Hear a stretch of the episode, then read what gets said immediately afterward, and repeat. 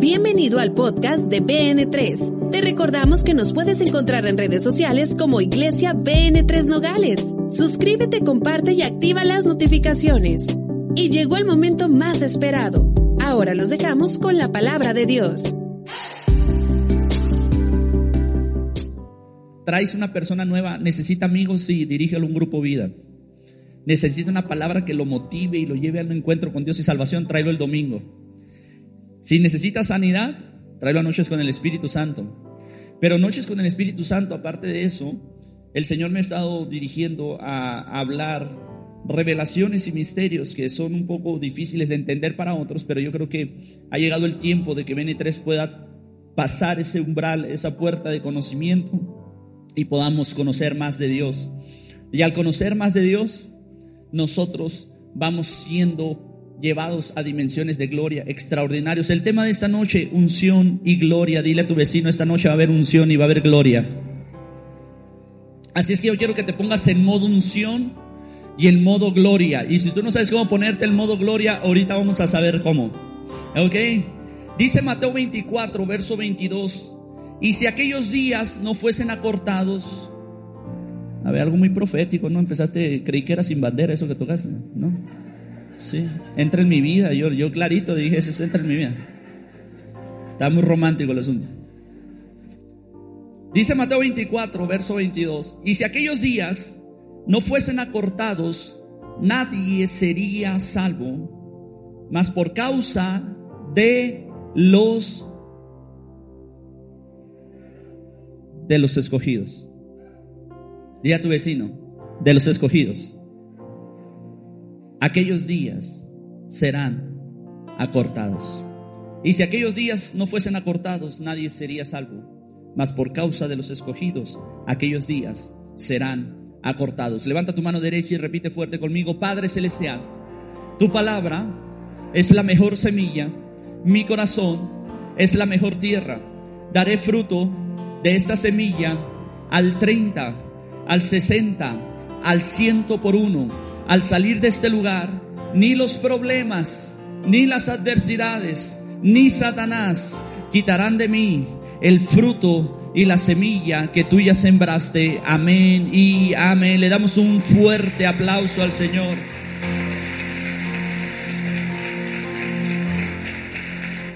Es increíble cómo en los últimos días hemos estado viendo una manifestación de un aceleramiento en muchas cosas. Y el aceleramiento que hemos estado viendo, pudiéramos estar hablando de los días finales, los postreros días. Pudiéramos estar hablando de que estamos entrando en una recta final en el reloj de Dios. Y yo pienso que los próximos 10 y 15 años van a ser muy interesantes en el mover de Dios para nuestra era. Pero sobre todo, este tiempo donde se están estallando volcanes en España, está habiendo terremotos en la Ciudad de México, en Centroamérica, en Europa, está habiendo inundaciones alrededor del mundo. Y la semana pasada se anuncia a través de uno de los medios de que hubo un temblor que duró 20 minutos que se gestó en el océano. Y cuando los geólogos fueron a ver, a través de los aparatos que ellos tienen, descubren que en medio del océano se está gestando el mayor volcán de la historia. Y entonces esto empieza a hablar de que estamos en los postreros días y cosas están a punto de suceder. Pero yo quiero decirte algo que es muy interesante que nosotros podamos ver las cosas de una manera especial y positiva. Si tú a tus hijos les enseñas a ver el vaso medio vacío, ellos siempre van a estar viendo lo negativo. A mí me encanta que BN3 pudiera, o me encantaría que BN3 siempre pudiera ver el vaso medio lleno para entender algo muy especial. Porque los postreros días también hay algo que tiene forzosamente que suceder. Y eso es la manifestación de los hijos de Dios. Eso es que realmente los hijos de Dios empiecen a dar evidencia del reino de los cielos aquí en la tierra. Y será esa iglesia la que junto con el Espíritu Santo digan, ven Señor Jesús, ahora sí.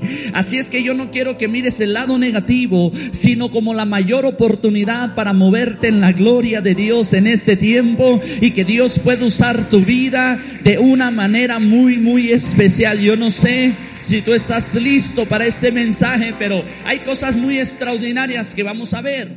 Hace tiempo atrás yo hablé acerca de este tiempo de aceleramiento y que se acortan los días, y yo daba un ejemplo acerca de la resonancia Schumann y cómo el doctor Schumann de la Escuela Universidad de Múnich, perdón, él realizó un descubrimiento y dice que la Tierra, hace, hace unos años atrás la Tierra giraba a una velocidad de 7.8 Hertz. Pero él dice, ha pasado unos acontecimientos desde que 1980 a la fecha, se ha acelerado el tema de rotación. Y ahora no son 7.8, sino está girando a 12 Hertz.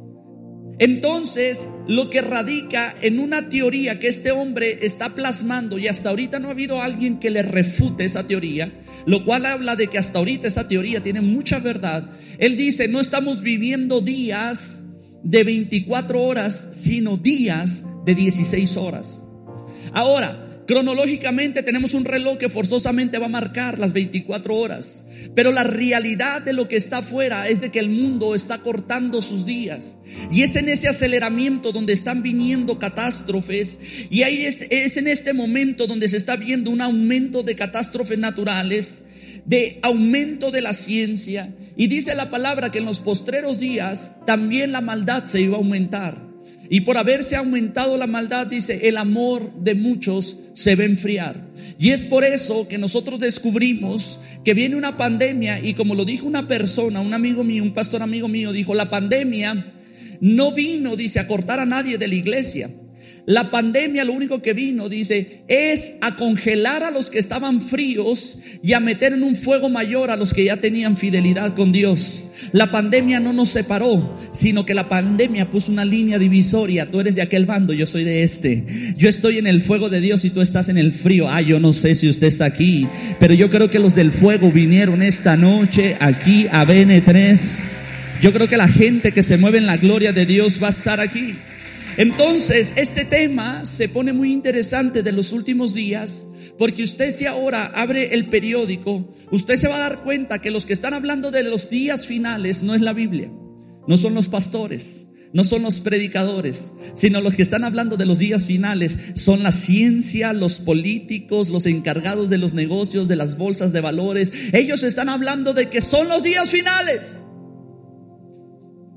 Y ellos hablan de un famoso gran reset que va a suceder en la década del 30 y que ahí va a venir un cambio y no saben qué va a pasar todavía, pero le llaman el gran reset. Pero cuando tú te vas a estudiar la palabra del Señor y te vas a estudiar lo que dice la Biblia y lo que están anunciando los, los teólogos o los hombres importantes de los misterios de Dios, ellos hablan que en el 2030 al 2035 algo va a acontecer donde el Mesías va a regresar a la tierra. Entonces, ya cuando ciencia y religión, que por años estuvieron peleados, que por años estuvieron uno en contra del otro y por años uno quería terminar con el otro, ahora se están uniendo en un tema. Dile a tu vecino, esto se puso bueno. Entonces hay algo muy interesante que nosotros tenemos que ver y quiero hablar de algo muy importante que el Señor ha puesto en mi corazón y es hablar acerca de la unción y de la gloria de Dios. Pero quiero hablarte primeramente de la dimensión del tiempo y el espacio. Cuando tú estudias los misterios de Dios, descubres que nuestra naturaleza está limitada a la sobrenaturaleza o a lo sobrenatural de Dios, está limitada por dos cosas. Y esas dos límites que tenemos son tiempo y espacio. Dile a tu vecino, tiempo y espacio.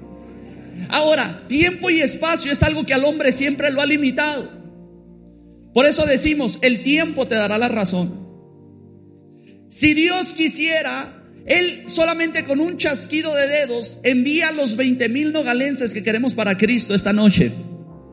La pregunta es, ¿dónde los metemos si no tenemos espacio? ¿Sí me está entendiendo? Hay cosas que están limitadas por tiempo y hay cosas que están limitadas por espacio. Y el hombre siempre ha tenido esa disyuntiva. Tú dices, ¿sabes qué? Me voy a comprar una casa. O sé que Dios va a traer esta casa a mi vida, pero tú dices, ¿pero para cuándo la va a traer? Y te metes la mano a la bolsa y cuentas los dos pesos que traes.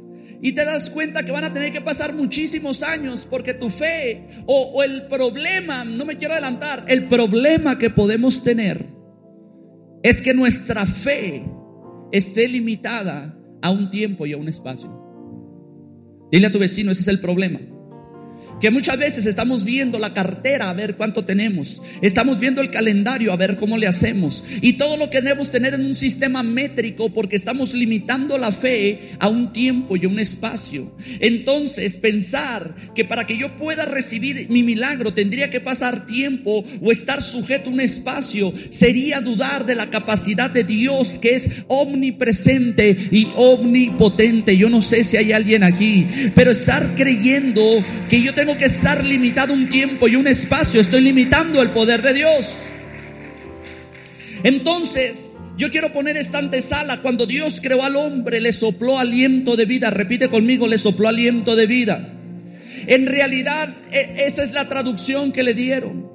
Pero lo que Dios sopló al hombre fue su espíritu y le puso parte de él, dijo que se haga imagen y semejanza de nosotros. Y para que tenga semejanza de nosotros, tiene que tener el espíritu de nosotros. Y le sopló aliento de vida y le dio su esencia. Por eso Adán tenía cualidades superiores. Dice la Biblia que Adán pudo nombrar todos los peces del mar. Y a mí me da a entender eso, que Adán podía sumergirse en el agua sin necesidad de un equipo de buceo. A mí me da a entender eso, que Adán vivía en otra dimensión. La dimensión del Edén era, no era que se tenía que sembrar la semilla y después saliera el árbol, sino que todo fue creado en un instante, en un momento, todo fue saliendo en ese instante. Entonces, Adán tenía la capacidad de estar viendo las cosas desde otra dimensión donde no había tiempo y no había espacio. Y lo que pasa es que Adán se encontraba en la dimensión de Adán. Eh, perdón, Adán se encontraba en la dimensión de Dios. Adán era como Dios. Adán tenía la misma esencia, la misma semejanza, podía estar en todo lugar, en todo momento, podía tener esas cualidades especiales. Pero cuando Adán pecó al comer del árbol, la Biblia dice en Génesis capítulo 3, verso 7, entonces fueron abiertos los ojos de ambos y conocieron que estaban desnudos. Repite conmigo, fueron abiertos sus ojos. Quiere decir que los ojos naturales de Adán no estaban abiertos para el tiempo y el espacio de la tierra, sino que él estaba en otra atmósfera, sino que él caminaba en otra dimensión. Y cuando sus ojos fueron abiertos, es como si él hubiera nacido en este mundo y se da cuenta que tenía limitantes, que había sido cortado de la naturaleza de Dios. Entonces los ojos de Adán fueron abiertos a la realidad de un tiempo y un espacio y fue, fue ahí donde se dio cuenta de que estaba desnudo y tuvo miedo de hablar con Dios porque ahora se sentía inferior. Cuando el Señor lo buscó le dijo a Adán y dice, me escondí porque tuve miedo. ¿Por qué tuviste miedo? Porque sabía que estaba desnudo. ¿Y quién te dijo que estabas desnudo? Porque cuando Él se corta de la dimensión de Dios, ya no puede platicar con Dios cara a cara. Ahora yo quiero decirte algo. El Señor creó el Edén y creó todo especial. Dice, primero hizo el mar y luego dijo, salgan los peces. Primero hizo los aires y dijo, salgan las aves. Primero hizo la tierra, dijo, salgan los árboles. Cuando salieron los árboles, dijo, salgan los animales. Dile a tu vecino, Dios es inteligente. Primero creó el hábitat y después puso al ser dentro. Primero creó el hábitat del mar y luego puso los peces ahí. Pues también primero creó el Edén y puso al hombre ahí. Entonces el hábitat donde Adán se movía era en la dimensión de Dios y la palabra hábitat o Edén Es la palabra panín y la palabra panín, se lo he dicho las últimas tres semanas, es la palabra rostro de Dios. Por eso él podía platicar cara a cara con Dios, porque él estaba en la gloria de Dios, él estaba en la habitación de Dios, él estaba en el hábitat donde Dios habita. Entonces cuando Adán es sacado, lo que sucede es que como cuando tú sacas un pez de la pecera, ¿qué empieza a pasar con el pez? Y el hombre ha empezado a morir porque ya no está en su hábitat. El hombre ya no está en la atmósfera para la cual fue creado. Y hemos tenido mutaciones y la muerte ha venido de, más a menos. Por eso Adán vivió 930 años. Los hombres ahora, si llegamos a los 70, nos hacen una fiesta. Creo que el promedio de vida es de 75 años. Eso es impresionante. Poco a poco hemos ido evolucionando al grado de empezar a morir. Y la tierra y la forma del hombre se está acabando. Y entonces nos damos cuenta que Adán en realidad se quedó en la tierra. Ahora yo no sé si usted conoce la naturaleza de los hombres, esposas, pero yo veo a mi esposa que cuando se va a servir café, se sirve café, y si se le antoja agua, lava la taza del café y le echa agua. Y uno bien uga uga, cavernícola, así con el chorrito de café todavía le echas el agua. Entonces te sabe como agua con café. No sé, no sé cuántos hombres dicen aú, aú. Quedó un poco de esencia en el recipiente. Por eso Adán vivió 930 años, porque le quedó un poco del recipiente de la vida de Dios en él. Pero poco a poco fue muriendo. Ahora, yo quiero avanzar en el tema porque entonces el hombre es cortado de la gloria y Dios se tiene que hacer una nueva herramienta y prepara lo que le llama la dimensión de la unción de Dios. Entonces la caída del hombre lo sacó de la dimensión de la gloria y de ahí el hombre ha caminado sin rumbo, muriendo porque fue sacado de su hábitat, el Edén, el Panín, el rostro de Dios, la gloria de Dios. Ya no hablaba con Dios cara a cara. Y el único contacto que empezó a tener el hombre con Dios fue a través de la unción. Y el Espíritu Santo venía y tomaba un hombre. Y este hacía una señal, un prodigio, daba un mensaje, recibía información etcétera, etcétera. Y cuando cumplía esa tarea del cielo, el Espíritu Santo lo abandonaba. El Espíritu Santo desde entonces no pudo reposar en ningún hombre. Solamente venía sobre ellos y se iba. Venía sobre, eh, venía sobre Sansón y se iba. Venía sobre David y se iba. Venía sobre Moisés y se iba. Nunca se pudo establecer en el corazón del hombre ni tener esa relación de la gloria. Entonces, para poder manejarnos en unción teníamos que hablar con profetas, con sacerdotes, con levitas y se hacía toda una estructura y operación de esfuerzo de hombres para tener el favor de Dios. Todo se movía bajo la unción. Dile a tu vecino, moverte bajo la unción va a costar mucho trabajo. Dile, moverte bajo la unción de Dios va a costar esfuerzo. Moverte bajo la unción de Dios requiere mucha determinación. Entonces, como ya no había la gloria, se empezó a manifestar la unción. ¿Qué es esa unción? Esos pequeños derrames de aceite, esos pequeños momentos de rocío de la palabra de Dios, esos pequeños momentos donde Dios hablaba y ministraba. Entonces, el detalle es que la unción tenía que ser aprovechada. Toca a tu vecino y dile, tienes que aprovechar la unción. No para recibir un toque del Espíritu, sino para poder entrar a dimensiones más grandes. Por ejemplo, bajo la unción, hombres lograron entrar en los planes eternos y elevaron su conciencia para entender los misterios de Dios y recibir milagros para su tiempo y para su espacio. Hubo hombres que aprovecharon ese momento de unción para meterse a lo eterno y traer un milagro de Dios para sus vidas, para su tiempo y para su espacio. Y es ahí donde vemos tantas historias como las que he estado contando las últimas semanas. Pero es ahí donde David, un hombre con unción, se puede meter en la gloria de Dios y puede descubrir quién es Dios. La semana pasada yo les hablaba que Saúl lo venía persiguiendo y mientras lo viene persiguiendo, él llega con el sacerdote y le dice al sacerdote, el sacerdote le dice, ¿qué haces por aquí? Y él le dice, vengo con un mensaje del rey. Ahora eso parecería mentira, ¿verdad? Y le dice el sacerdote, ¿qué es lo que quieres? No te lo puedo decir más que en secreto. Le dice, oye, traigo hambre. Y el otro le dice, no tenemos más que panes de la proposición que solamente es para los sacerdotes. Y entonces él le dice, dame de comer. Y él le dice, tú sabes que este pan no te lo puedo dar. Y él le dice, es que vengo de hablar con el rey. Y el otro le dice, mira David, Tú conociste o tú sabes lo que Dios hace cuando alguien juega con la gloria de Dios. Tú viste a los hijos de Eli cómo trataron la gloria de Dios, el arca de Dios, lo sagrado como si fuera un amuleto. Y tú viste dónde terminaron. Tú viste dónde terminó Elí por jugar con la gloria de Dios. Tú viste cuando, eh, eh, supiste cuando le nació un hijo llamado Icabod. Con la gloria de Dios no se juega. Yo tengo el pan. Te lo puedo dar a comer. Pero cuando lo pruebes y lo pongas en tu boca, ahí se va a saber si realmente te mandó el rey, porque lo que yo sé es que el rey te viene persiguiendo para matarte. Y David dice, échale mantequilla. Porque yo sé que vengo de hablar con el rey. Y el rey me mandó a este lugar. En la unción yo me metí en un plan eterno. Y en el plan eterno, échale mantequilla. Dile a tu vecino, de ahora en adelante vamos a comer con mantequilla.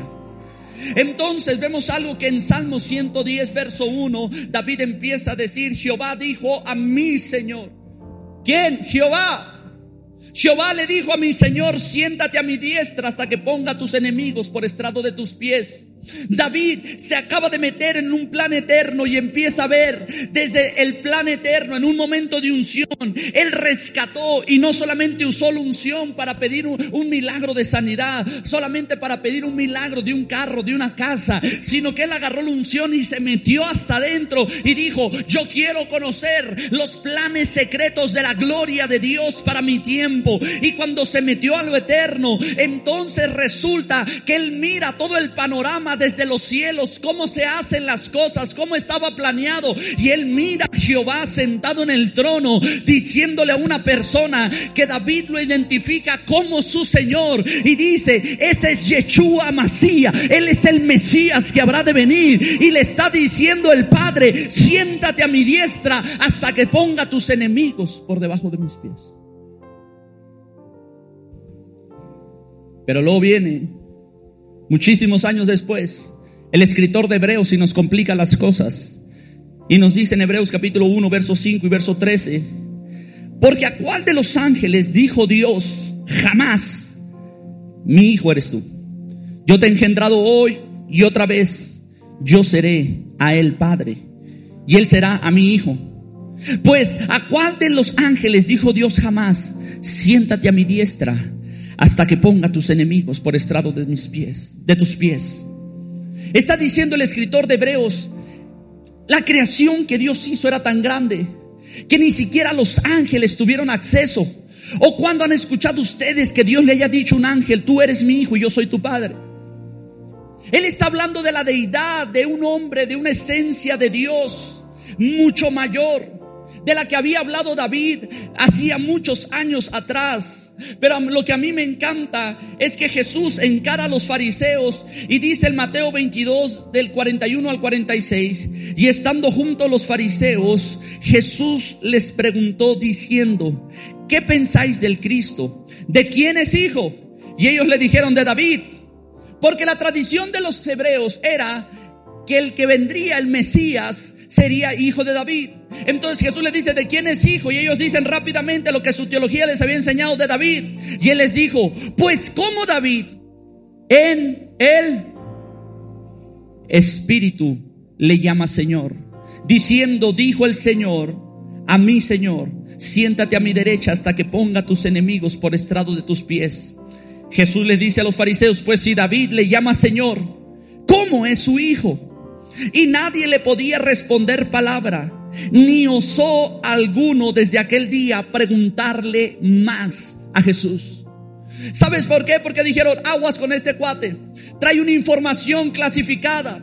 David no podía haber dicho, dijo el Señor o Jehová a mi Señor, Porque ellos tienen en la ley de los judíos una ley que dice Jehová es uno y para siempre. Él es uno y para siempre. Entonces que, que, eh, eh, que David hubiera dicho esto era que lo hubieran destituido como rey. Pero ahora ellos están admitiendo que David en el espíritu había visto algo mayor y que había visto al Mesías. Y entonces Jesús les dice, contéstenme esto, porque si es hijo de David, David lo llama Señor. Porque la ley dice que ninguno menor puede bendecir a uno mayor. Entonces, si Jesús o el Mesías es menor, ¿cómo es que David lo llama que es su Señor? Entonces aquí hay algo extraordinario. Y esto dijeron, ¿sabes qué? A Jesús no le vuelvan a preguntar nada. Porque tiene información clasificada. Dile a tu vecino, vamos a empezar a aprender información clasificada. Entonces vemos que David pudo ver el plan eterno y lo que estaba viendo él era la gloria de Dios. Ahora no quiero que te pierdas, porque yo sé que lo que voy a enseñar esta noche va a desatar el inicio de muchas cosas en este trimestre. Yo quiero que no te pierdas, porque vamos a, me, me encantaba lo que sin saber estaba diciendo a Escándar en la adoración, dice, adora con entendimiento, adora con entendimiento, adora con entendimiento, porque si no podemos tener entendimiento de lo que estamos creyendo, entonces nuestra fe es inutilizada.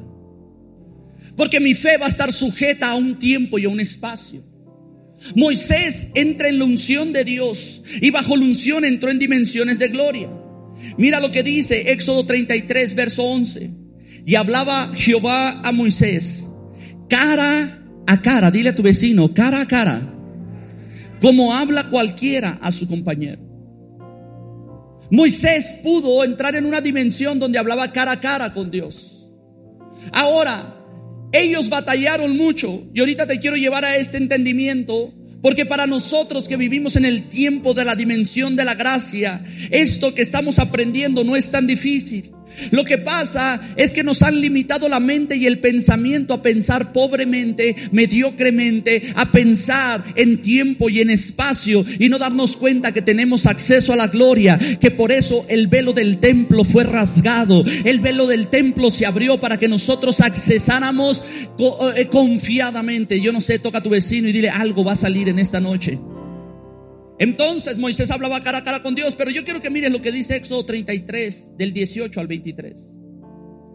Él entonces dijo, Moisés dijo, te ruego que me muestres tu gloria. Y le respondió Dios, yo haré pasar todo mi bien delante de tu rostro y proclamaré el nombre de Jehová delante de ti. Y tendré misericordia del que tendré misericordia y seré clemente para con el que seré clemente. Dijo más, dijo más, no podrás ver mi rostro porque no me verá hombre y vivirá. Yo quiero que poner una pausa aquí. No me verá hombre y vivirá. Di conmigo rostro. Lo que le está diciendo es, no te puedo mostrar mi rostro, Moisés, ahora. Porque mi rostro en este momento no está en la dimensión de tiempo y espacio donde tú te encuentras. Ahorita yo soy el eterno. Ahorita yo soy el alfa, el omega. Ahorita yo soy el principio y el fin. Y nadie de los hombres me puede ver en esta condición. Pero yo quiero que notes cómo la escritura es muy sutil en mostrarnos algo y yo quiero que usted ponga mucha atención y se vaya a estudiar esto a su casa y busque información para que luego no diga que el pastor lo está verbeando y manipulando las escrituras. Yo quiero que continuemos con el siguiente texto, lo que dice, no beberá hombre y vivirá. Y dijo aún Jehová, di conmigo, y dijo aún Jehová. Eso quiere decir que le añadió algo. He aquí un lugar junto a mí y tú estarás sobre la peña Ay, dile a tu vecino, esto se puso bueno. Le dijo, hay un lugar, te voy a añadir algo. No puedes ver mi rostro porque ninguno me puede ver como el eterno. Pero te tengo un lugar reservado junto a mí. Tú vas a estar. ¿Dónde? En la peña. Y observa lo que le dice a continuación. Y cuando pase mi gloria, yo te pondré en una hendidura de la peña y te cubriré con mi mano hasta que haya pasado. Di conmigo hasta que haya pasado. Di conmigo hasta que haya pasado. Di conmigo hasta que me haya adelantado. Di conmigo hasta que haya avanzado. Di conmigo hasta que esté en el futuro. Quitaré mi mano, te cubriré hasta que yo haya pasado y después apartaré mi mano y verás mis espaldas, mas no se verá mi rostro. Está diciendo, no vas a ver mi rostro, y es aquí cuando mi hermano, fíjate, yo quiero decirte algo, quiero hacer una pausa porque yo sabía que esta noche iba a ser una noche de mucha enseñanza, pero vamos a terminar con un rompimiento especial. Bueno, no sé cómo vamos a terminar, pero vamos a terminar. No quiero manipular lo que Dios quiere hacer esta noche. Nunca te vayas a poner a ver la película Interestelar, Interestelar, Interestelar, esa, Interestelar, Interestelar, con un apático, mi hermano. Con alguien que le gusta la película de Mario Almada. Porque la va a ver, ay, ya me aburrió esta película, brincan de aquí para allá de tiempo y espacio y se brincan para un planeta y para el otro y van y vienen y el tiempo y el tiempo cuántico y no, no entiendo. Nunca te vayas a poner a ver, mi hermano, la, la serie de Dark con alguien que no entiende de estas cosas. Tú no te puedes poner, mi hermano, a ver eh, eh, eh, películas como Tenet con alguien que no entiende, mi hermano, y que dice, ay, no sé, mi, cabeza me da para... Y soy rebelde. Sí, no te pongas a ver esas películas con alguien que adora Televisa, mi hermano. Tienes que ponerte a ver esas películas con gente que le gusta ver lo que es lo que le llaman ciencia ficción y futuro y estas cosas. No te pongas a ver Matrix. A mí me sorprende cómo la gente que escribió Matrix están hablando de aquel que vendría a ser el elegido y va a salvar a la humanidad. Y ellos tienen más revelación de la Biblia que varios cristianos.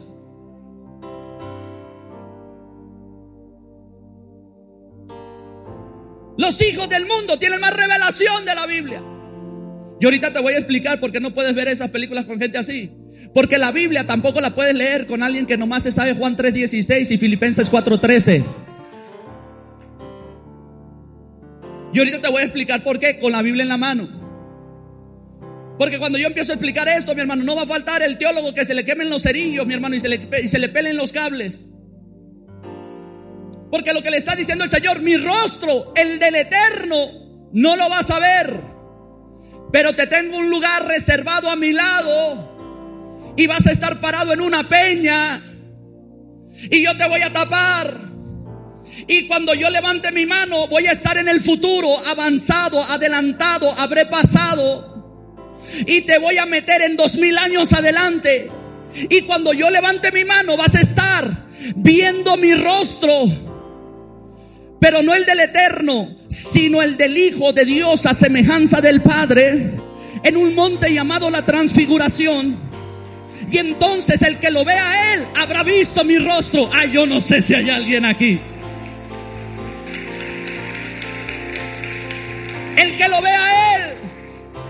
Es por eso que llega Moisés y se mete, mi hermano, y, de repente el Señor le tapa los ojos y cuando los abre, ¡fum! Los entendidos de los misterios, los que estudian Soar, los que estudian todos estos libros sagrados, mi hermano, ellos entienden que cuando Moisés abrió sus ojos estaba en el monte de la transfiguración. Y voltea y efectivamente estaba al lado de alguien. Y está ahí parado. Y luego escribe Moisés. Dice, porque mil años de nosotros es como un día para ti. Yo no sé si alguien lo han operado aquí de alguna ocasión. A mí, un día mi hermano me tenía, tenía el tabique desviado. En ese entonces tenía desviadas muchas cosas, pero el tabique era lo que... Entonces me, operan para el tabique, mi hermano. Y yo me acuerdo que me dice el doctor, cuente de 100 hacia abajo. Y empiezo yo, 100, 98, 99, 98, 96. Y recuerdo que hice esto, mi hermano. Yo recuerdo, yo recuerdo que hice esto. ¿Qué pasó? Y estaba el doctor, ¿cómo estás? Y yo, bien, 96, 96, no, no, no, mijo, ya pasaron 10 horas. Y cuando me quise mover, y me pone un espejo, hinchado todo. Bueno, en ese tiempo también estaba hinchado mucho. No sé si le ha pasado a alguien que lo han anestesiado eso. Que tú dices 97 y lo, ¿qué pasó? Ya pasaron 14 horas, ya pasaron 20 horas, ya te intervenimos, ya, ya, ya pasó, la operación ya pasó. Estás en otro tiempo y en otro espacio, te adelantamos. Eso fue lo que le pasó a Moisés. Cuando él miró esto que sucedió, dijo, Señor, mil años míos son un día tuyo. Es un instante en tu presencia. Y luego viene, viene Pedro y le dice, Señor, te hago una enramada. Moisés, te hacemos una enramada.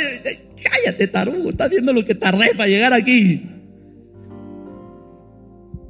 Porque Pedro no entendía la dimensión que estaba viviendo. Podemos caminar con Jesús, pero no entender las dimensiones del Dios que servimos. Podemos decirnos cristianos, pero no entender las dimensiones del Dios al que servimos. Es por eso que de ellos podían ver a Jesús ahorita dándole de comer a cinco mil personas y ellos decían, wow, qué chilo, le dio de comer a cinco mil personas, pero más tarde lo miraban caminando sobre las aguas y decían, uh, ¿quién es este que camina sobre las aguas? Después lo miraban reprendiendo los vientos y los mares y decían, uh, ¿quién es este que hasta los vientos y los mares? ¿Sabes por qué? Porque ellos no estaban dándose cuenta de que el Dios que tenían tenía dimensiones de gloria que ellos no estaban conociendo. Y tú puedes estar sentado aquí diciendo que alabas a Dios y no lo conoces.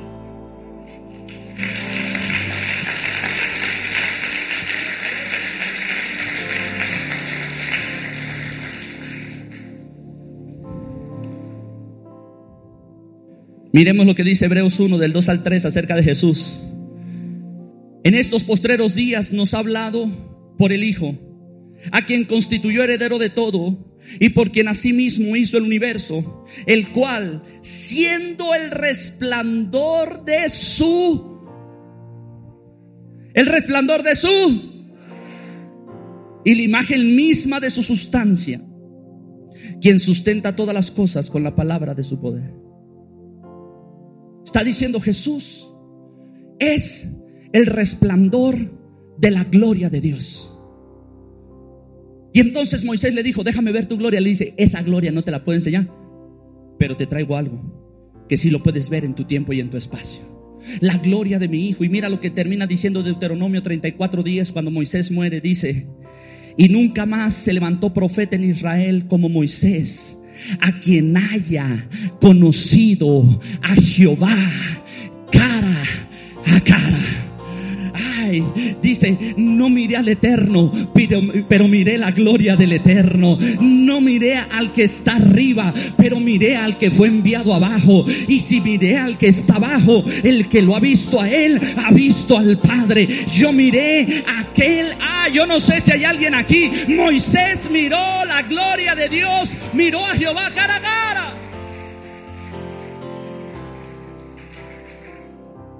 Y si tú has visto a Jesús o has conocido a Jesús, tú tienes acceso a conocer la gloria de Dios. Entonces, ¿por qué como creyentes estamos atados a tiempos y espacios? Porque como creyentes estamos atados a tantas cosas. Para comprar un local, yo necesito hacer cuentas y decir, pues bueno, yo creo que con las finanzas que están entrando en BN3 podemos comprar este local en 20 años. Pero yo, alguien, el Señor puede meternos en un tiempo de su gloria y aparece un hombre y dice, ¿cuánto cuesta el local? Yo se los pago completo. Digo, porque tengo un amigo que le acaba de pasar eso. Estaba predicando eh, en una campaña de evangelismo. Y luego dice, oye, dice, ya no cabes, hermano, el edificio está muy bonito, pero no tienes estacionamiento. Dice, queremos comprar el de aquí enseguida, pero me cuesta un millón de dólares. Y el otro predica, cae la gloria de Dios. Y cuando terminan, llega un hombre y le dice, oye, yo soy socio de una mina de carbón. Sí, veo que tiene necesidad de espacio de estacionamiento. Sí, le dice, pastor, queremos comprar el de aquí enseguida. Y le dice, ¿y qué pasa? Nos lo venden en un millón de dólares. Saca la chequera y dice, ¿A nombre de quién hago el cheque?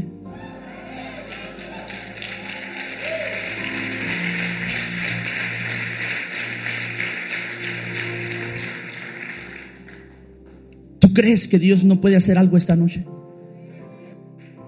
¿Cómo lo dudó? Usted sigue en el tiempo y usted sigue en el espacio, pero quiero continuar. porque te quiero hablar de la tierra llena de su gloria. Isaías 6, verso del 1 al 3. Está teniendo una revelación Isaías y está diciendo, en el año que murió el rey Usías, vio al Señor sentado sobre un trono alto y sublime, y sus faldas llenaban el templo. Por encima de él había serafines, cada uno tenía seis alas. Con dos cubrían sus rostros, con dos cubrían sus pies, y con dos volaban. Y el uno al otro daba voces diciendo, Santo, Santo, Santo, Jehová de los ejércitos, toda la tierra está llena de su gloria. Y aquí me encanta porque Isaías está teniendo una visión, pero la suelta cruda y sin filtros, tal y como la vio, y él está diciendo, ¿sabes qué? He entendido algo, la tierra está llena de su gloria. Y tú tienes que saber que cuando tú entiendes que la tierra está llena de su gloria, yo no puedo estar esperando que aquí venga el predicador del año, el predicador de Latinoamérica. Yo no puedo estar esperando que alguien traiga un avivamiento, porque la gloria de Dios está en toda la tierra. Y yo tengo que darme cuenta que yo puedo estar en el baño de mi casa y ahí Dios está con su gloria esperando que yo pueda entrar en esa dimensión, que yo puedo estar en mi carro y mi carro está lleno de la gloria de Dios, que yo puedo estar en mi trabajo y mi trabajo está lleno de la gloria de Dios, que yo puedo estar caminando por la calle y la calle está llena de la gloria de Dios. Entonces yo no tengo que estar buscando un hombre.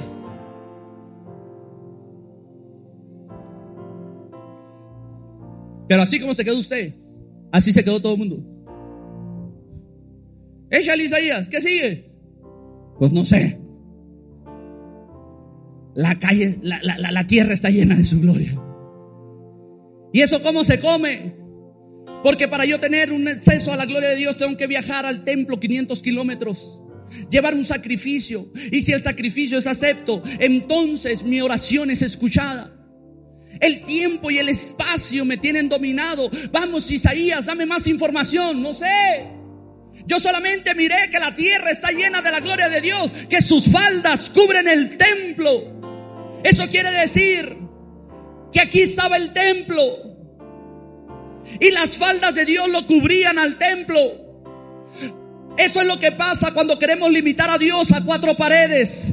Y Él dice, yo soy más grande que eso, solamente mis faldas tapan tu lugarcito.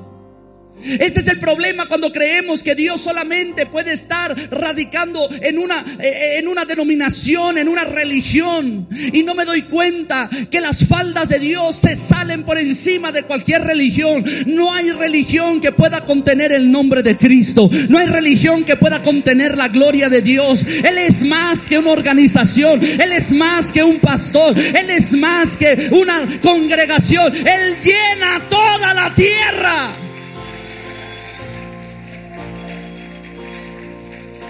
Entonces yo tengo que saber que ahí donde me dieron un diagnóstico de enfermedad, ahí también está la gloria de Dios. Y yo puedo agarrar el diagnóstico y subirlo y decirle, por tu llaga yo he sido curado.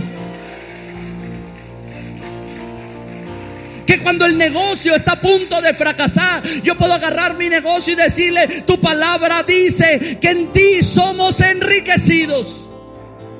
A esa usted no la cree y ahorita le voy a decir por qué no la cree. Porque tiene que venir un hombre llamado Habacuc muchos años después y darnos una orientación sobre la profecía de Isaías. Y dice, hey, la tierra está llena de su gloria. Es verdad, pero mira lo que dice Habacuc 2.14. Pero viene un tiempo, está diciendo Habacuc, está hablando de los finales días, y dice, pero viene un tiempo que la tierra será. Di conmigo, será. Di qué bueno que lo dijo hace miles de años atrás. Porque lo que él dijo miles de años atrás, ahorita es una realidad. La tierra es llena del conocimiento de la gloria de Dios. No es la, la, no es la tierra llena de la gloria. Sino que viene un tiempo donde dice, los códigos y los diseños del cielo se van a empezar a revelar y los hijos de Dios en los postreros días van a empezar a ser llenos, no de gloria, sino de conocimiento de gloria. Y eso quiere decir que cuando yo tengo el conocimiento, yo tengo el poder. Cuando yo tengo la información, yo tengo la libertad. Ay, el conocimiento me da poder.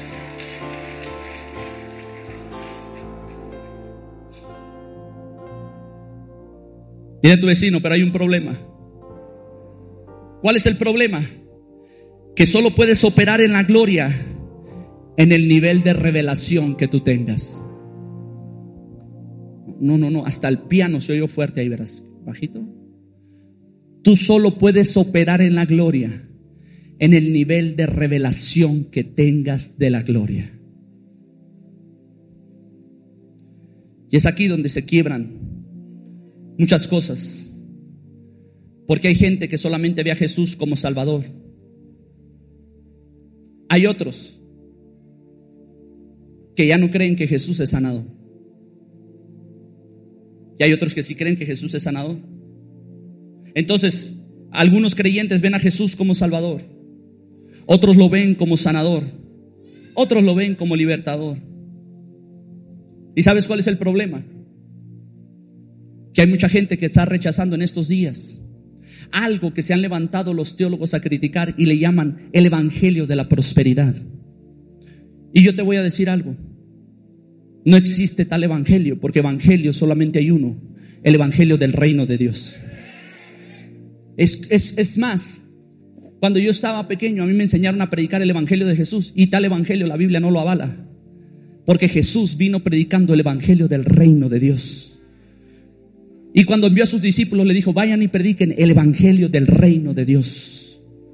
Y entonces hay gente que rechaza la prosperidad porque ellos no quieren ver la revelación de la gloria de Dios, de su esencia llamado Yahweh Jireh, Jehová el que provee. Espérame. Entonces, si a mí solamente se me revela como Salvador, no estoy mal, es mi Salvador pero para otros se le revela como el sanador. No está mal, es el sanador. Si a otros se le revela como liberador, entonces no está mal porque Él es liberado. Pero Él tiene muchos nombres. Por eso vino con Moisés y le dijo, vas a ir con Faraón y le vas a decir, deja ir libre a mi pueblo. Y él le dijo, está bien, yo obedezco lo que tú digas, pero eh, déjame escribo aquí, ¿cuál es tu nombre para decirle a Faraón? Dile, yo soy, yo soy, yo soy qué? Yo soy. Sí, ya lo escribí, ya escribí yo soy. Aquí está escrito, yo soy. Yo soy el que me está dictando, o sea, soy tartamudo para hablar, no tartamudo para escribir. O sea, yo soy. ¿Yo soy qué? Yo soy. Moisés, te estoy dando un cheque en blanco. Tú ponle ahí lo que tú quieres que yo sea. Tú ponle ahí si quieres que sea tu sanador, si quieres que sea tu liberador, tu proveedor, si quieres, tú, tú ponle el nombre. La revelación que tengas de mí te hará moverte en el nivel de gloria. Entonces, si yo creo que Dios no me va a prosperar, yo ando contando los pesos que traigo en la cartera. Si yo no creo que Dios es el Dios de los tiempos, yo ando checando la agenda. Si yo no creo que Dios me puede proveer, voy y le pido un préstamo a Coppel, Electra, al banco.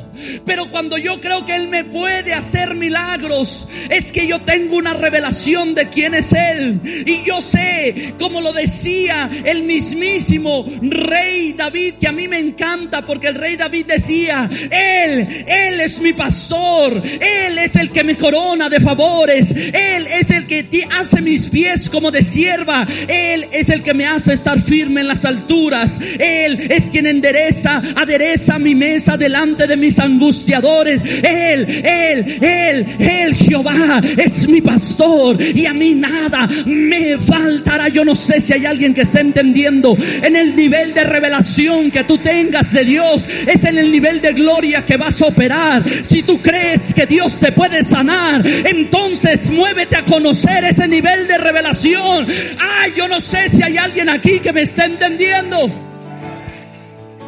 Porque tú vienes a este lugar que es un espacio esperando un tiempo que den las 7 de la tarde, que se pare un pastor con los copetes parados a decirte quién es tu Dios.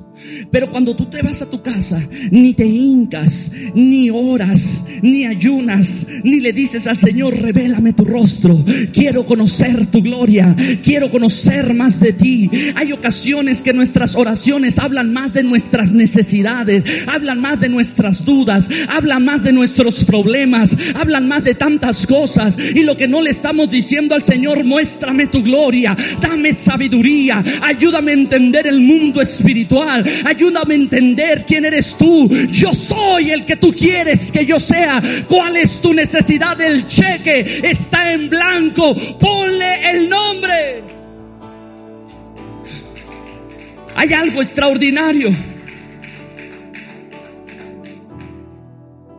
Cuando la gloria de Dios está, sabes tú que no necesitas pastores. Sabes que no necesitas profetas. Sabes que no necesitas sacerdotes. Te lo leo. Primera de Reyes 8:11.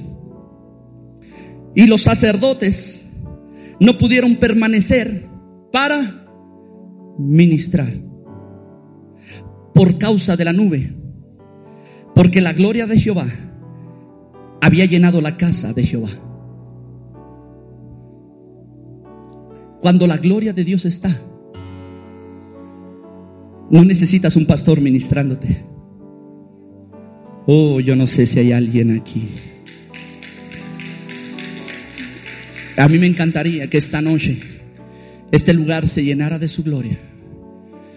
Y que ni los músicos ni nadie pudiera, ni el pastor pudiera ministrar. Pero que cuando salieras de ahí, ¿sabes por qué? Porque cuando la gloria de Dios está, los hombres que se manejan en unción tienen que ser quitados porque ya no van a ministrar ellos, va a ser Dios personalmente ministrando cada vida. Va a ser Dios personalmente hablando cada corazón. Va a ser Dios personalmente ministrando cada región de tu vida.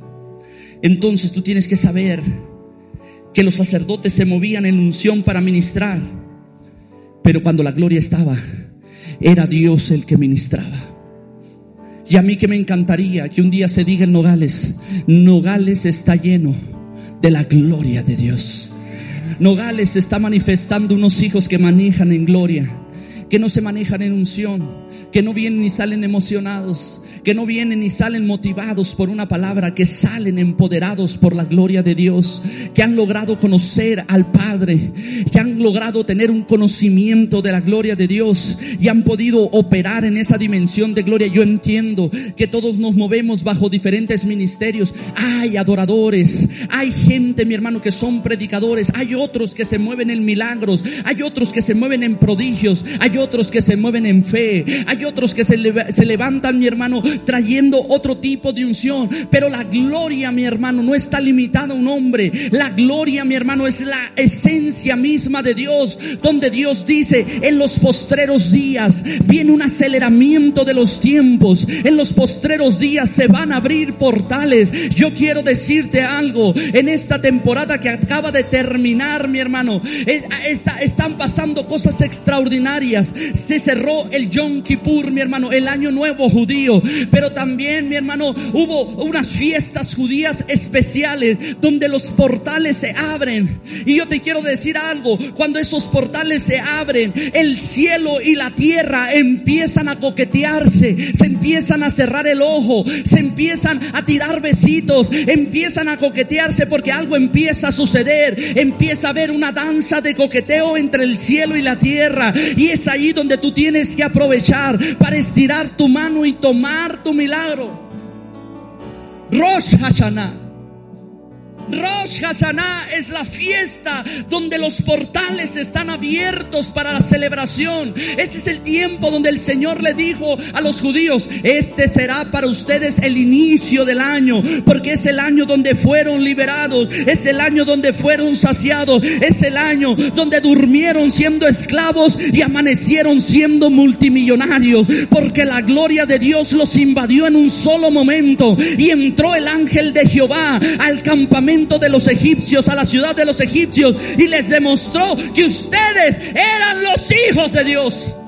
Hay un tiempo y una ocasión. Yo siento y yo le he dicho a mi esposa y le he dicho a muchos discípulos, la guerra espiritual ya bajó a la tierra. Y entonces me preocupa ver a tanto creyente que parecen gallinas descabezadas. No saben si tienen fuerzas para seguir. No tienen pasión para servir. Ya no saben si creer en Dios o no creer. Ya no saben si venir a la iglesia o no venir. Y Satanás está como león rugiente buscando a quien devorar, porque les faltó conocimiento. Y dice la Biblia, como les faltó conocimiento, perecieron. Mi pueblo perece porque le falta conocimiento. No han tenido conocimiento de la gloria de Dios. Y yo quiero decirte algo, el Señor en este tiempo quiere traer sabiduría, quiere traer entendimiento, quiere traer una atmósfera nueva de su conocimiento para que te muevas en dimensiones de gloria. Hay algo extraordinario que está empezando a suceder. Y no lo podemos entender que estamos viviendo los días finales, los postreros días. Y hay algo que me preocupa, que el Señor vino sobre dos ciudades y dijo, ay de ti Corazín, ay de ti Betsaida, que no entendiste el momento de tu visitación, no entendiste el tiempo celestial, no entendiste la gloria que estuvo caminando sobre ti y como no la entendiste vas a ser destruida. Cuando yo no logro entender la gloria de Dios, entonces yo me puedo convertir en maldición. Eso fue lo que le pasó a Balaam. Él no entendía la gloria de Dios, que Dios había liberado a Israel. Y fue vendido, se vendió a sí mismo como una prostituta para maldecir al pueblo de Israel con el don que Dios le había dado. Y qué impresionante es que en estos días estamos iglesia contra iglesia, cristiano contra cristiano, jugando competencias, maldiciéndonos los unos a los otros. Y no estamos entendiendo que el don que Dios nos dio es para manifestar su gloria en este tiempo es para manifestar su esencia, es para manifestar a Jesús, la gloria de Dios. Él es la gloria del Dios invisible. Ay, yo no sé. Yo no sé si hay alguien aquí. Ah, ¿Qué pasa cuando puedo acceder a la gloria? Tu milagro ya está hecho. Cuando yo puedo acceder a la gloria, tu milagro ya está hecho. Es por eso que a mí me encanta lo que sucede con la mujer sirofenicia. Jesús dijo, y él fue muy claro, y él dijo, yo he venido a hablarle solo a las ovejas de Israel. Por eso Jesús, cuando anduvo en la tierra, se inventó un jueguito. Di conmigo, se inventó un jueguito. No puedo predicar en Samaria porque no son hijos, pero sí le puedo predicar a una samaritana. No puedo predicar en Decápolis, pero sí puedo liberar a un gadareno que él sí va a predicar en Decápolis. Porque yo vine a respetar la ley, dijo. Yo vine a respetar los principios y yo vine a hablarle a las ovejas. Entonces, cuando la mujer sirofenicia viene, esta mujer le dice en el tiempo de la unción, repite conmigo, tiempo de unción. Di conmigo, tiempo de unción. Ella le dice en el tiempo de la unción, sana mi hija. Y Jesús le dice, no le puedo dar la comida de los hijos, porque yo vine a predicarle a los hijos, a los perros. Y la mujer le dice, pero aún los perros comen las migajas que caen de la mesa de los hijos. Traducción, hay hijos tuyos, Jesús, que no te valoran. Hay hijos tuyos que no respetan tu unción. Hay hijos tuyos que te quieren dejar la mesa servida. Hay hijos tuyos que juegan con tu nombre. Hay hijos tuyos que juegan con tus bendiciones. Ellos desprecian tu comida. Yo no quiero tu comida. Lo que ellos tiran, A mí.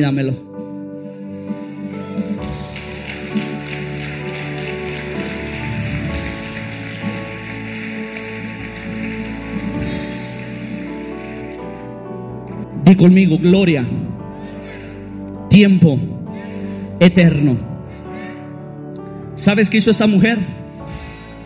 Para que Jesús le hiciera un milagro a la mujer sirofenicia, Jesús tenía que morir en la cruz. El Evangelio tenía que empezar a ser predicado a los gentiles. El Evangelio la tenía que alcanzar a ella. Y después el Evangelio la tenían que bautizar. Tenía que recibir al Espíritu Santo. Y después podía recibir su milagro.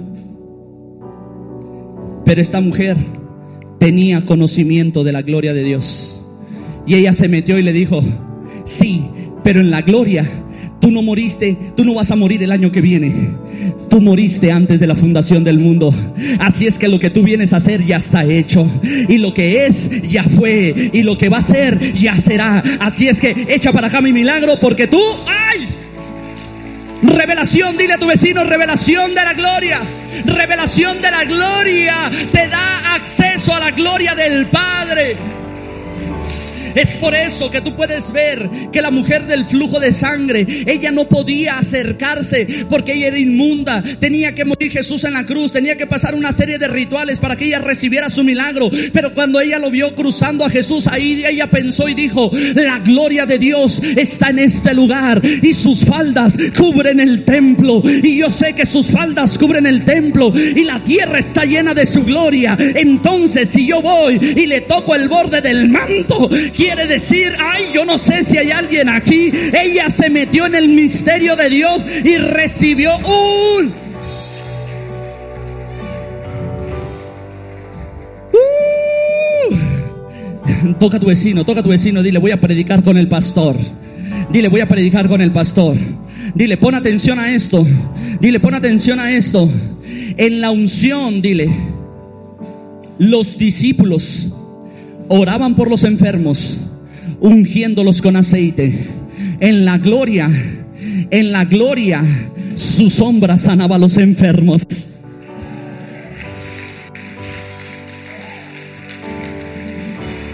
Yo no sé si hay alguien aquí en unción. Ruth no tenía acceso a la herencia de voz, pero en la gloria se conectó con una mujer que conocía los misterios de Dios. Hoy se acuesta como una maldita, mañana se levanta como una heredera. Ay, yo no sé si hay alguien aquí. Yo no sé si hay alguien aquí. Yo no sé si hay alguien aquí.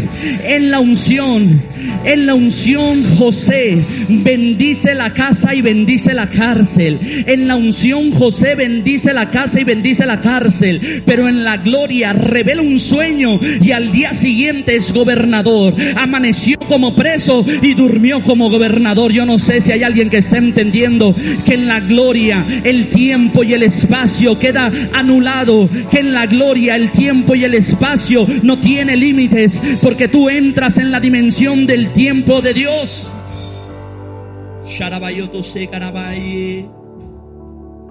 Es por eso que Maona, Manoa, perdón, Manoa, el papá de Sansón, ve a un varón parado que le trae una señal y le dice, vas a ser papá de un hijo. Y Manoa ya se va y se regresa y le dice, dime cuál es tu nombre.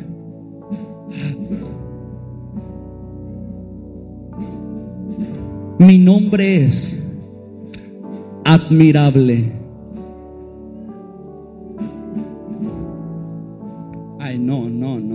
Esto le está tronando la cabeza a dos teólogos. ¿Tu nombre es qué? Admirable. Momento. Isaías empieza a hablar del que van a ser y dice, y será su nombre, único nombre, admirable, consejero, Dios fuerte, príncipe de paz. Ay, yo no sé. Ay, Manoa se metió en la gloria y miró a que ay, platicó y le dio promesas. Ay, yo no sé, cuando tú te metes en la gloria de Dios, ¿Por qué cree que a mí me da mucha curiosidad cuando alguien dice, se me apareció Jesús? Y se levantan un montón de teólogos. ¿Cómo? Que Jesús se te apareció. Yo sé, solo sé, que Él es el mismo de ayer, Él es el mismo hoy, Él es el mismo siempre, que cuando resucitó todavía se le apareció a Pablo, ay yo no sé. Y eso fue lo último que escribieron, pero si siguiéramos escribiendo historias y las siguiéramos creyendo sin teología, sabríamos que Jesús todavía puede y va a caminar por las calles de Nogales. Ay, yo no sé, yo no sé que van a empezar a notar y que me juzguen los teólogos, pero les traigo la Biblia para mostrarles.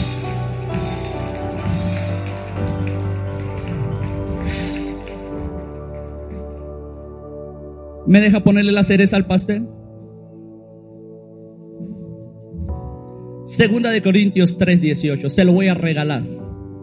Ese va de gratis. Por tanto, voltea con tu vecino y dile, nosotros todos, mirando a cara descubierta, como en un espejo la gloria del Señor, somos transformados.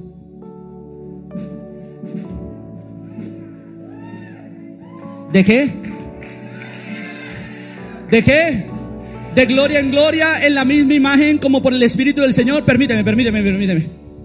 Ayer, ayer, Él era mi Salvador. Conocí esa gloria de Dios. Mañana es mi sanador. Mañana mi libertador. Mañana es mi proveedor. Mañana el que me defiende. Mañana el que adereza mesa delante de mis angustias. Mañana el que hace mis pies como de sierva. Mañana el que rescata mi paso del hoy. Ah, ah, mañana de gloria en gloria no sé si hay alguien aquí que puede empezar a adorar al Señor y a decirle, dame sabiduría. Yo quiero ir de gloria en gloria, en gloria, en gloria, en gloria, en gloria. Y nosotros decimos, la gloria y el poder Vamos, díselo, la gloria y el poder.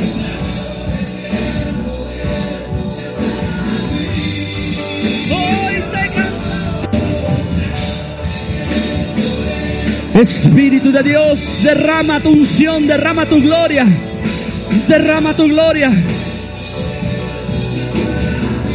Vamos, díselo, la gloria y el poder.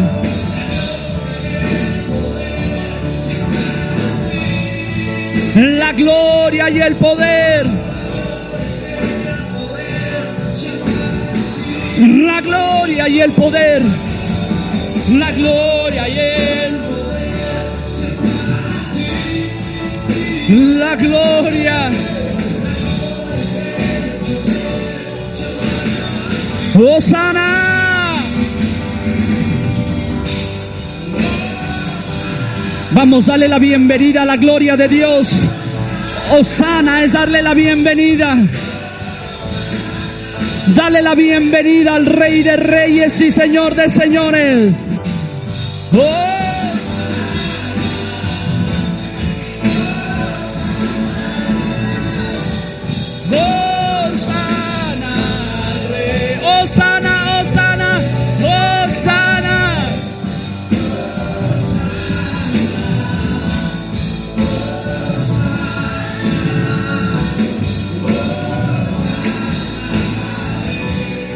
Espíritu de Dios.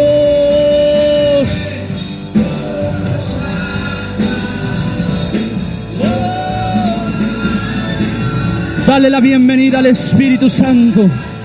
Dale la bienvenida, dale la bienvenida, dale la bienvenida. Espíritu de Dios, gloria de Dios, bienvenida a esta casa.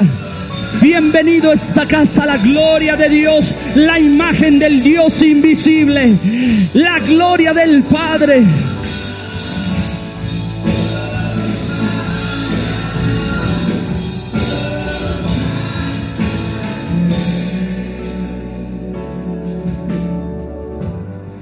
En este momento, yo declaro que la gloria de Dios empieza a manifestar. En este momento se abren cadenas y puertas de prisiones que estabas cautivo.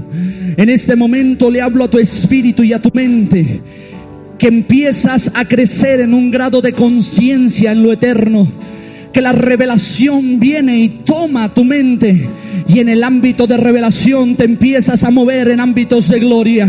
Yo declaro en este momento que toda cadena que quiso atarte, oprimirte, todo lazo que quiso eh, ponerte una trampa en este momento es desarticulada toda artimaña de Satanás. En este momento yo declaro que toda obra del diablo es destruida sobre ti. En este momento yo declaro que toda operación operación maligna del enemigo y estrategias del infierno en este momento quedan reveladas que el Espíritu Santo te da a conocer en todo lugar donde tú andes cuáles son los tiempos de actuar, los tiempos de callar, los tiempos de invertir, los tiempos de salir, los tiempos de correr, los tiempos de evadir, porque el Espíritu Santo en su gloria estará revelándote el futuro antes de que suceda en este momento yo declaro que toda opresión de Satanás es quitada de tu vida. En este momento yo declaro que todo espíritu que vino a destruir tu casa,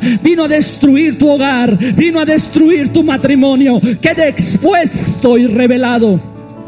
En este momento yo declaro la unción del Omnipotente, trayendo un ámbito de liberación, de restauración. Sharabayotose. Yo sé que hay gente que va a escuchar esto después, pero hay una persona que el Señor me pone que va a escuchar esto, que tiene en este momento papeles detenidos de migración y es muy importante que esta persona pueda resolver ese asunto. En este momento yo declaro que al momento de escuchar no es una persona de este recinto, es alguien que va a escuchar esto después. Esa persona, en este momento yo declaro que cuando escuches esto, se van a desatar esos papeles. Toda operación que los tenía detenidos, salen en este momento desarticulados porque yo sé que lo que tú estás haciendo, tú que estás escuchando este mensaje, es para la gloria y para la honra del Señor. Así es que el Señor tiene urgencia.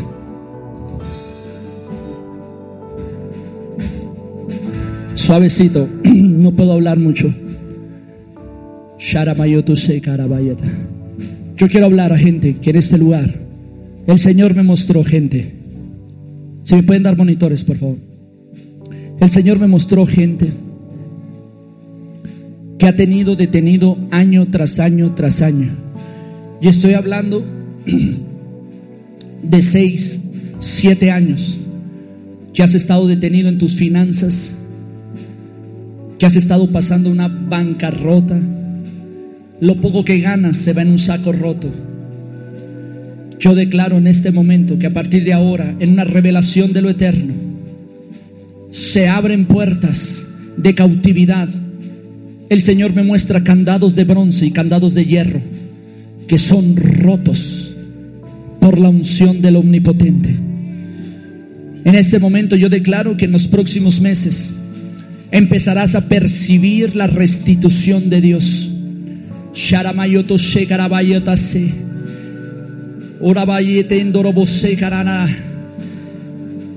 Matrimonios que estaban al punto del colapso que literal parecía que el infierno estaba en tu casa. En este momento la revelación de la gloria hará que Jesús entre en tu casa, entre en tu aposento. Yo veo espíritus inmundos saliendo de tu casa, de tu hogar. Yo veo espíritus de opresión que te quisieron mantener cautivo, que en este momento salen. Toda obra del enemigo sobre tu cuerpo, sobre tu mente. Toda obra del enemigo sobre tus negocios, sobre tus empresas. Toda obra del enemigo sobre tus hijos. Toda obra del enemigo sobre los que te rodean en este momento. Yo declaro la unción del Espíritu Santo trayendo libertad.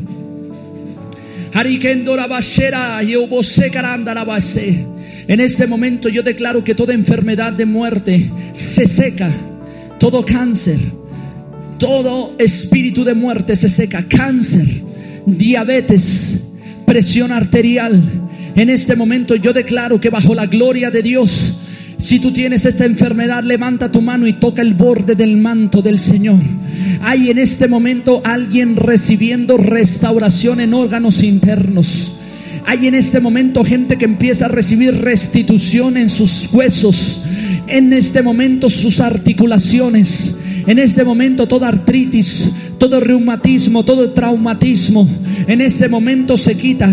En este momento yo declaro que toda enfermedad, oídos, nariz, garganta, en este momento es sanado por la obra de Dios toda enfermedad crónica, toda enfermedad que tenía tiempo atribulando tu vida, moviéndote en ámbitos de operaciones, de estrategias del enemigo. En este momento el Espíritu Santo revela. Sharabayotosea. Harimahai.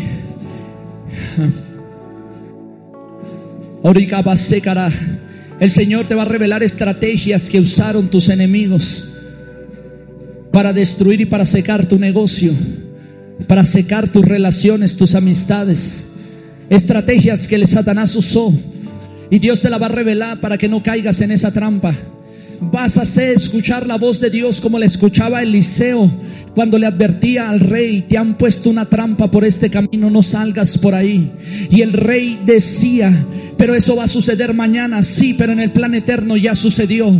Así es que no entres por ese camino, porque hay una trampa para ti. En este momento el Espíritu Santo te va a revelar qué amistades te corresponden, cuáles son correctas, cuáles no, cuáles tienes que cortar. En este momento necesito que tú tengas un ámbito de obediencia a la revelación, porque el Señor va a empezar a poner en este momento sobre ti algunas sensaciones de detente. No es tiempo de avanzar, detente, no es tiempo de caminar. Si caminas, lo harás en tus fuerzas, pero no conmigo. Y vas a tener que obedecer esa voz que te dice detente, no pasa nada, soy yo cuidando tu camino. Si das este paso ahora, el fracaso es inminente mañana, pero el Señor está diciendo en este momento, escucha atentamente mi voz, porque te voy a dar un conocimiento de mi gloria, un conocimiento donde te vas a mover en operaciones eternas.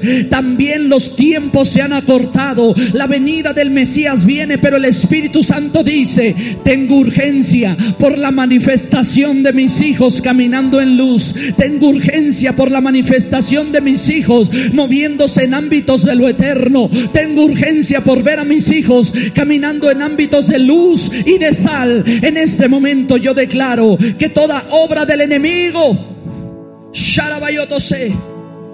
yo quiero que tome la mano de tu vecino. Toma la mano de tu vecino. Hay algo que Dios está haciendo en esta noche. Toma la mano de tu vecino. Espíritu de Dios, hoy nos unimos como un solo cuerpo. Toma la mano de tu vecino. Y dile, Espíritu de Dios, hoy nos unimos en un solo cuerpo. Nos unimos, Padre, en un solo cuerpo. Tu palabra dice que las puertas del infierno no van a prevalecer contra el ataque de la iglesia. Estamos cansados de ser los que recibimos el ataque. Estamos de ser los que recibimos la intimidación. Estamos cansados de ser los que vivimos bajo opresión. Estamos cansados de ser los que retrocedemos al embate del infierno. A partir de ahora, yo declaro que como un solo cuerpo nos levantamos y hacemos guerra en un ámbito de entendimiento de la gloria de Dios. En este momento nos levantamos como los hijos de la gloria, como los hijos de la unción, como los hijos del poder del Espíritu de Dios.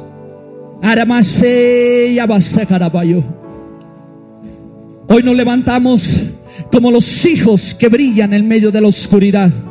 No seremos intimidados, no seremos cortados, no seremos retrocedidos, no viviremos en escasez, no viviremos en miseria, no viviremos en enfermedad. Vamos, haz un acto profético, haz un acto profético y grita, estoy cansado Estamos cansados de ser marionetas del diablo. En este momento nos levantamos y vamos a un grito y di, somos hijos. Que vamos. Vamos, dilo fuerte, que vamos. Dilo conmigo, que vamos. De gloria en gloria. De gloria en gloria. Ya no retrocedemos. Vamos, dilo, ya no retrocedemos. Ni un paso atrás. Ni un paso atrás ni un paso atrás. Caminaremos hacia enfrente. Caminaremos en luz. caminaremos en sal. Yo veo a las fuerzas del enemigo que están retrocediendo. Yo veo al espíritu del diablo. Yo veo a las fuerzas del enemigo. Están enojadas, están molestas, quieren acabar con la iglesia, pero no van a poder, no van a poder, no van a poder, no van a poder, no van a poder. Di conmigo, nos levantamos, nos levantamos, nos levantamos como el ejército de Dios, como el ejército de Dios como el ejército de Dios. Las fuerzas, las puertas del Hades no prevalecerán contra la iglesia. Dale un fuerte aplauso al Señor. Deseamos que esta palabra haya sido de bendición y oramos para que dé fruto en tu vida. Comparte este podcast con tus amigos y familiares. Recuerda que puedes encontrarnos en redes sociales como Iglesia BN3 Nogales. Danos tu like, suscríbete y activa las notificaciones para que no te pierdas los nuevos episodios y las transmisiones en vivo de nuestros servicios. Esperamos y sea de gran bendición. Hasta la próxima. BN3 tu casa, tu iglesia, el lugar de su presencia.